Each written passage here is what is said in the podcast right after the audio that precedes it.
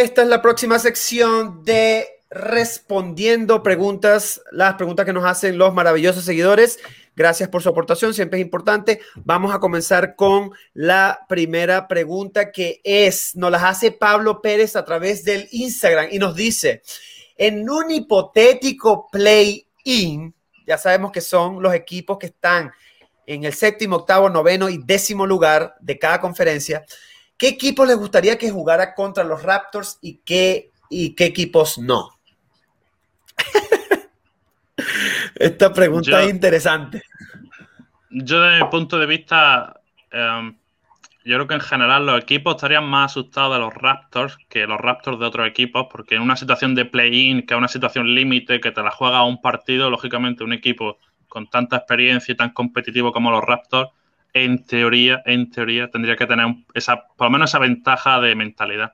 Entonces yo preferiría jugar contra equipos un poco más jóvenes e inexpertos, como Charlotte o Chicago, y no me gustaría jugar contra equipos un poco más consolidados, como a lo mejor Indiana y no sé quién más andará por ahí. Bueno, Celtics yo creo que se acabará metiendo en playoffs, pero no me gustaría ver a Celtics en play-in, eso seguro.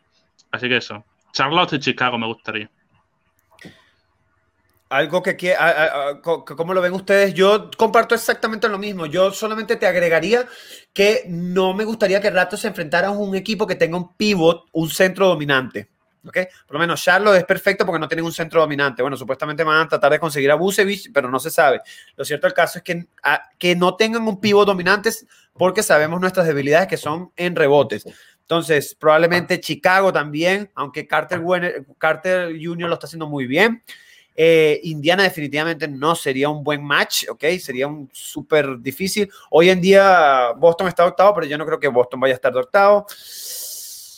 Y Atlanta, yo creo que Atlanta. Atlanta. Yo, creo, yo contra Atlanta no querría, la verdad. Atlanta no te gustaría, es que está complicado porque como le pitan tan bien, le pitan tanto a, a Trae y, ahí está el detalle, que Atlanta tienen a Capela, que es un pivot que te va a bajar 20 rebotes, ¿sabes? Y te va a dar 10, bloqueos, 10 tapones. Entonces, yo creo que quedamos claros con que no se quiere, se, se quiere con Charlotte, ¿con quién más? o con Chicago, pero nada con Atlanta, nada con Boston, nada con Indiana de momento por cómo están. ¿Cierto? Sí. O con New Ahora, York, sí les, con New York también. Lo, primero es meterse en el play por cierto. Por supuesto, por supuesto, por supuesto. Y les pregunto, ¿les gustaría New York Knicks? ¿Enfrentarse a New York Knicks? Sí, sí, sí, sí. Yo creo que sí. Ojo que van a tener a Mitchell Robinson, ya me parece. Tan siguen, siguen, siguen siendo, siguen siendo una de las mejores defensas de la liga. Solamente les dejo ese detalle ahí. Ajá. Entonces, eh, esa fue la primera pregunta. Eh, vámonos a la segunda pregunta. ¿Cómo ven el futuro de Nick Nurse en la franquicia? Yo no me voy a extender mucho, pero yo creo que es un entrenador que ha tenido mucho éxito con los Raptors, que lo ha demostrado que lo puede hacer muy bien.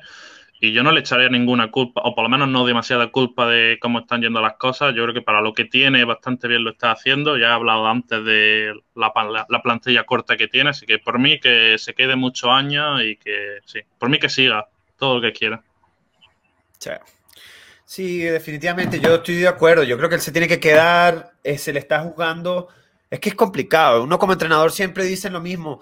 Eh, cuando les va bien al equipo, los jugadores son muy buenos. En mi caso, los nadadores son excelentes. Cuando les va mal, los entrenadores no sirven. Entonces, e, es, lo típico, siempre es lo mismo. Yo creo que es momento de reflexionar y ver cuáles son las situaciones por las cuales está pasando el, equipo. Eh, Nick Nurse comenzó, lo dijimos, comenzó sin centros ¿ok? Sin centros dominantes, tuvo que ajustar. Cuando ajustó y empezó a ganar partidos y estuvo de cuarto en la conferencia, ¿ok? Empezó lo del COVID. Entonces, han sido problemas tras problemas. No es que, ¿sabes? Yo creo que lo ha hecho bastante bien, tomando en cuenta, es más, partidos sin los entrenadores en la, en la cancha.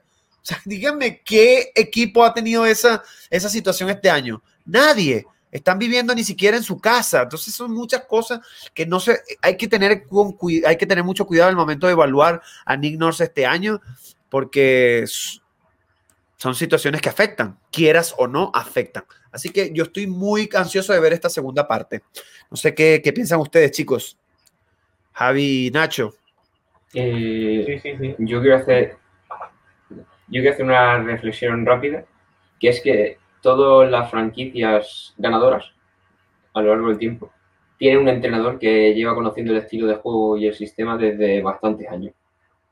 Y, para ganar, eh, creo que debe conocer, hay un entrenador que debe conocer las piezas, trabajar sobre ellas y poco a poco moldear el equipo a su gusto. Así que en una temporada que está siendo muy complicada porque es la primera en la que de un solo golpe cinco personas pueden dejar de jugar un partido.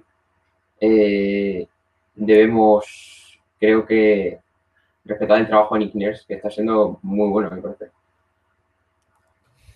Es que, es que después de lo que pasó en la burbuja, cuando se puso en la línea así y Tatum le hizo el pase, que capaz se habrá confundido. ¿Se acuerdan de eso?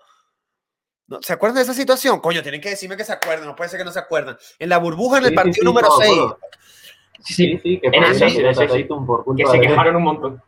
Que se quejaron, para mí, desde ese día, la gente dijo que eso, que fue mal, que, que no puede ser, que los entrenadores, que, que tienen que comportarse.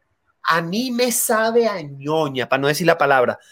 Eso es capacidad de ganar, a costa de lo que sea. El tipo quiere ganar, es un ganador y lo demostró. Esa acción a mí me terminó de enamorar el tipo a mí me terminó de enamorar el tipo, sea como sea que lo haya hecho. O sea, opino lo mismo que usted, es muy buen entrenador, encaja perfecto con nuestro equipo. Eh, y la verdad que lo que está haciendo en este último año es una locura. Muy, muy bien para lo que, somos. Eh, y está sabiendo manejar la situación de no estar en nuestra ciudad, no estar en, eh, no estar en sus casas, eh, la verdad es bastante bien. ¿Y cuántos años hace que está en Toronto? Creo que eran tres, cuatro temporadas. Cinco años de asistente antes de ser entrenador. De entrenador principal, tres. Cinco años de asistente y luego tres de jefe. De jefe, sí, tiene tiempo aquí. Entonces, son, claro, es poco tiempo y creo que podría estar muchísimo tiempo más si sigue, sigue todo así. Además que conoce el, equipo desde, desde, las entrañas, desde las bases, que es del, el, tema de desarrollo, desde la G League. Creo que ha, pasado por cada uno de los, de, digamos, de los niveles del equipo y creo que eso te da, te da un mayor, em, te da más, mejor, más posibilidades de poder gerenciar, porque prácticamente él es un, un gerente deportivo de, manera adecuada o mejor, ¿ok? Entonces, vamos a ir a las siguientes tres, pero esto sí, vamos a hacerlo rapidito. Pedro nos disculpa que lo vamos a hacer tan rápido, pero esto se extendió demasiado. Entonces, rápidamente vamos a, a contestar con monosílabos, ¿ok? So, si eres Nick Nurse y tienes tres segundos de posición en tu partido de eliminación, abajo por tres, ¿a quién le das el último balón? Yo te lo digo, hoy en día a Norman Powell. Ustedes. Anunobe, basado en hechos reales. ¿Qué más? Nombre, Nacho ah, o Javi. Lowry si se queda. Lowry y Nacho.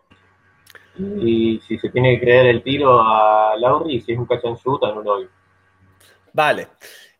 Otro, si pudieras agregar un jugador histórico de Toronto a este equipo, ¿a quién añades? Yo, Chris Bosch. Necesitamos rebote. Necesitamos pintura. Ustedes.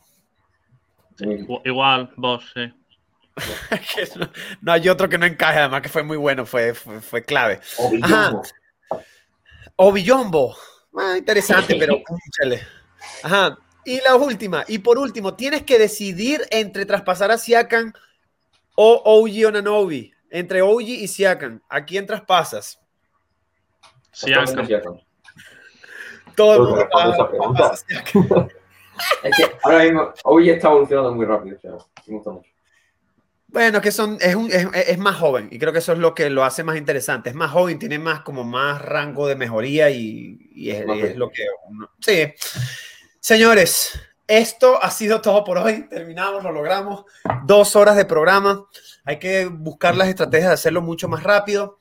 Por favor, recuérdenos sus redes sociales rapidito. Después yo recordaré las mías y cerramos. Vaya, Roberto, Javi y Nacho, recuerden, eh, recuérdenos las redes sociales. Sus redes. Arroba, arroba Spanish Raptors en Twitter. Arroba Raptorismo, arroba Raptorismo en Twitter. Y yo, arroba Raptors NBA en Twitter. Buenísimo, síganlos por Twitter, de verdad que la información es súper eh, importante, lo que comparten ellos. Eh, eh, me pueden seguir a mí si quieren, Raptors Dan en Twitter, en Instagram, en TikTok si quieren, hago contenido en inglés. suscríbanse en YouTube, dejen sus comentarios, súper importante, súper polémico el episodio de hoy. De verdad que la pasamos muy bien. Fue un placer haber he hecho este programa con ustedes. Les dije ayer que iba a ser un programa largo, que iba a ser interesante porque hay muchas cosas de qué hablar y pues así fue. Yo la pasé maravilloso, están siempre invitados. Eh, si quieren decir algo para culminar. Yo lo único que venía buscando motivación, pero me voy un poco más deprimido. Yo que ya lo tengo asumido. Es que, es que, sí, ya está. Es que tú sabes que rápidamente, cuando yo hacía las reacciones partido tras partido, mucha gente me decía, no, no lo dejes de hacer, porque yo, la gente me decía, porque estoy deprimido y tú me levantabas el ánimo, y, pero lo, lo, tuve que dejar de hacer porque no tenía tiempo, se me complicó todo. Pero yo creo, y este es el mensaje que les quiero dejar a ustedes y a todas las personas que nos escuchan, es que vean que este año de Raptor es un año de transición como fue antes de la agencia libre no se, no, se hizo absolutamente nada para buscar a Yanni. Pues sencillamente véanlo como lo que es, como una transición que está haciendo muy mal. Sí, está haciendo muy mal, están pasando muchas cosas, pero véanlo partido tras partido, disfrútenselo, eh, disfruten las, las, individualidades, disfruten cada cosita, por lo menos lo que Boucher ha hecho, que ha dejado las bandejas con las dos manos con una soltura. Eso es nuevo. Eso es nuevo. Ese carajo era un robot. Ese carajo no se podía mover. Y eso hay que disfrutarlo. Todas esas mejorías hay que disfrutarlo y mantenerlas en la cabeza y en tu corazón, porque eso lo están haciendo en tu franquicia, están mejorando en tu franquicia, están dando de hablar, de qué hablar en tu franquicia. Entonces, ¿sabes? Razones para, para estar molesto y triste, muchísimas, pero razones para estar contento y feliz, muchísimas también. Tú decides de qué parte estás y cómo es tu estado de ánimo, cómo tú quieres estar. Ya es tu decisión, ¿ok?